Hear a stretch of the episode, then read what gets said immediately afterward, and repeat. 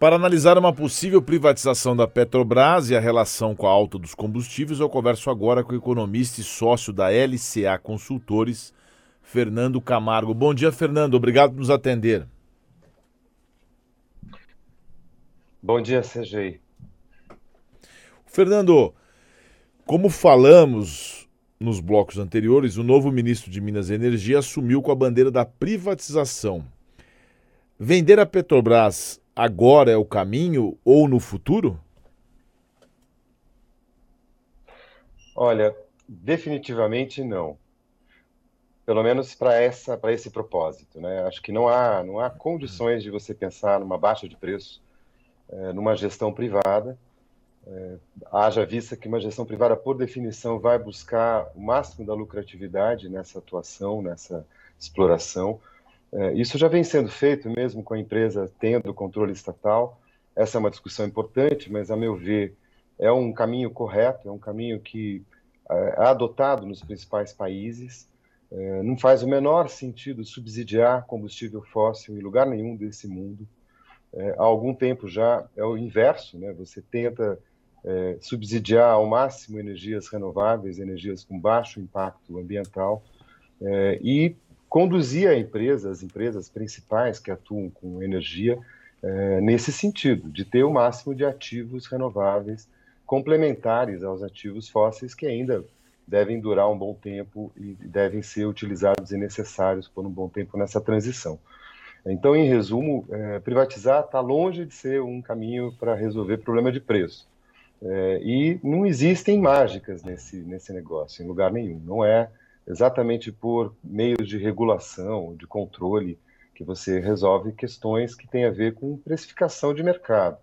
Acho que tem outros mecanismos, uh, o governo já vem pensando, o Congresso, sobretudo, já vem pensando nisso, e isso não é uma coisa também que se resolve de uma noite para o dia. Tem um amplo espectro de negociação para você atingir objetivos e ser razoável nesse caminho. É, eu imagino, inclusive, que, independente dos prós e contras dessa ideia, faltam poucos meses para o fim do mandato, vai ter eleição, debate eleitoral. É, existe a chance de viabilizar uma venda tão complexa assim nesse contexto? Me parece impossível também, CG. Acho que tem um longo caminho pela frente. É, primeiro, é, o que está sendo encomendado ao governo agora, né, do Ministério de Minas e Energia ao Ministério da Economia, é que a Petrobras seja incluída no programa de desestatização. O significado disso é que, muito provavelmente, é, por meio do BNDES, é, se iniciem estudos sobre como montar uma privatização desse, de uma empresa como essa, uma empresa altamente complexa, com uma relevância é, fundamental para a economia, pra, não só para esse setor, obviamente para o setor de petróleo, ela é a principal, de longe, empresa que atua em território nacional é, e atua fora do Brasil também, mas também para a economia como um todo. É, a gente deve lembrar alguns anos não muito distantes, a Petrobras sozinha representava cerca de 20, 25% do volume de investimentos da economia. Movimentava uma cadeia de investimentos absolutamente relevante, é, com alta tecnologia, foi responsável pela exploração de petróleo numa profundidade no meio do mar que nunca tinha sido feito antes no mundo inteiro. Houve muita crítica sobre essa condução e os resultados foram brilhantes, altíssima produtividade. Então, é uma empresa altamente competente que atua em diversos setores. Essa é uma questão já delicada. Tem aí uma certa verticalização, uma atuação demasiada da Petrobras em diversos segmentos e uma queixa da sociedade, que é uma queixa é, razoável também, uma queixa pertinente, de que há pouca competição com outras empresas e, portanto, sem concorrência, você pode ter segmentos em que é, há uma, um excesso de, de, controle, um excesso de poder de uma empresa só na precificação. Então, mecanismos de trazer o mercado privado, o setor privado e um pouco mais de concorrência nesses segmentos são importantes, mas já têm sido feitos ao, ao, ao longo dos últimos anos mercado de transmissão de gás, né, gasodutos sendo é, levados à iniciativa privada, algumas refinarias. Então, esse é um caminho. É, não é necessário Entendi. privatizar uma companhia com essa complexidade, mas é necessário pensar mecanismos que tragam mais competição.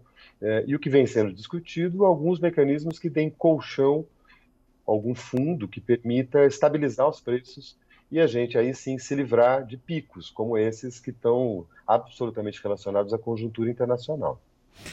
Ontem mesmo, o presidente da República disse que todo mundo tem que colaborar, se referindo à Petrobras, e não é ganhar mais dinheiro na crise, que é o que infelizmente a Petrobras tem feito. Qual a sua avaliação sobre essa fala do presidente? O que, que tem de errado ou nesse exercício? Por que, que a Petrobras não exerce a sua função social e esse lucro que ela tem muito alto? Isso reverte para a sociedade? Qual a sua avaliação sobre essa, essa crítica do presidente? É, acho que a crítica é muito fácil de fazer, né? A fala dele tem por trás uma questão de planejamento que, infelizmente, não é feito sobre esse aspecto né, no mercado de petróleo e gás há um bom tempo. Aliás, a gente deixou de ter um planejamento com metas, com objetivos bem definidos.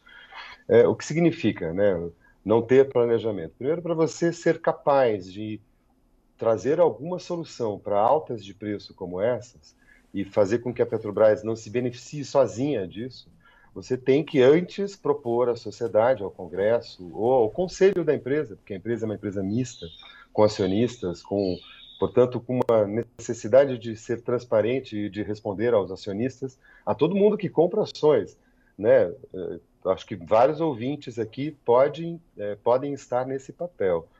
Portanto, é, tem que ser combinado com todo mundo, com a sociedade, o que fazer com os lucros da Petrobras. Se é possível que a empresa não ganhe sozinha pelos picos, pelos momentos de bonança desse mercado, é necessário que você faça esse, essas, essas regras. Então, vamos fazer o que com os lucros excessivos desses momentos de pico dos preços? Ah, vamos usar em educação, em saúde, vamos usar para reduzir o preço na bomba, é, acho que são mecanismos bastante plausíveis, mas, novamente, é, transparência é algo que a gente gosta, a gente preza e a gente precisa, e planejamento requer negociações. Não é por bravatas, não é por anúncios, não é por porque ele quer que essas coisas vão acontecer. Às 9 horas e 12 minutos, nós estamos ao vivo com o economista da LCA Consultores, Fernando Camargo. Por que, que está tão difícil, Fernando, controlar essa alta dos combustíveis? É uma questão mais econômica ou política? Acho que são ambas. É, tem uma questão hoje geopolítica, é, mas, sobretudo, tem questões econômicas por trás e, por fim, questões de planejamento. É, geopolíticas, por óbvio, a gente está vivendo uma guerra, como há muitos anos não tínhamos, é, não é nenhuma, nenhum segredo essas guerras, elas acontecem quase sempre em terrenos em que você ou tem exploração de petróleo ou tem algum comando sobre a precificação do petróleo. Esse caso não é diferente disso. É, é uma região importante, produtora de gás, sobretudo, mas também de petróleo. É, uma crise ali, uma falta de acertos sobre o futuro, futuro próximo, mas também o futuro distante, é, contamina a formação de preços desse mercado. Então, a gente tem aí quase 40% de alta da cotação do petróleo em função dessa guerra. Não é também o único fator, antes disso já tínhamos outras pressões de alta, aí por razão de um descompasso entre a demanda, que voltou muito rápida desde a pandemia, e a oferta, que não conseguiu acompanhar isso. Então, vemos, a gente vem de dois é, mecanismos de pressão sobre os preços do petróleo cru, né, da, da, da matéria-prima petróleo. Para além disso, no nosso caso, tem a cotação do dólar, que é um mecanismo que eleva esses preços quando a gente tem que transformar em reais.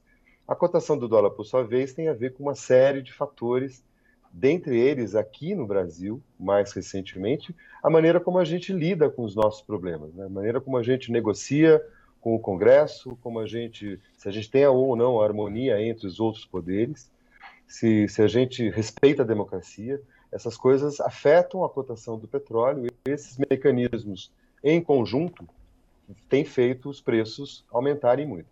É, não faz sentido que a Petrobras não repasse essas pressões de preço. Ela pode não repassá-los imediatamente. Pode ter mecanismos é, em que você aguarda para saber qual, qual o sinal da precificação antes de tomar uma decisão de aumento ou não, de repasse desses preços. O que não faz sentido é não repassá-los. É, isso significaria subsidiar, e não é um subsídio do Tesouro Nacional, é um subsídio da empresa. É, o que significa isso? Metade ou um pouco mais é do Tesouro e o restante vem dos outros acionistas, né, que são fundos, mas que são grandes empresas internacionais, mas também são consumidores, trabalhadores. Né, então a gente não pode fazer isso com o bolso alheio. É por isso que a gente precisa negociar e aí entra a questão do planejamento. Então, em resumo, eu acho que são vários os motivos, mas atualmente essa discussão, é, a meu ver, tem, tem mais é, relação com a ausência de planejamento sobre esse mecanismo de precificação da Petrobras e, portanto, de uma proposta mais adequada que seja amplamente negociada com todos os parceiros, com todos os, como o mercado gosta de falar, né, com todos os stakeholders, com os acionistas e as pessoas que tomam decisão sobre esse negócio. O duro é entender tudo isso, né, Fernando? Os stakeholders é, aí já complica, a pessoa não sabe, aí cada um grita de um lado, mas a gente chega lá. É, nós conversamos ao vivo aqui com o Fernando Camargo, economista da LCA Consultores, sobre a questão das altas dos preços e tudo que envolve a questão da Petrobras e também o Ministério das Minas e Energia. Fernando, muito obrigado por sua participação aqui no Oito em Ponto e uma excelente semana para você. Muito obrigado, CG. Eu que agradeço. Ótima semana para todos.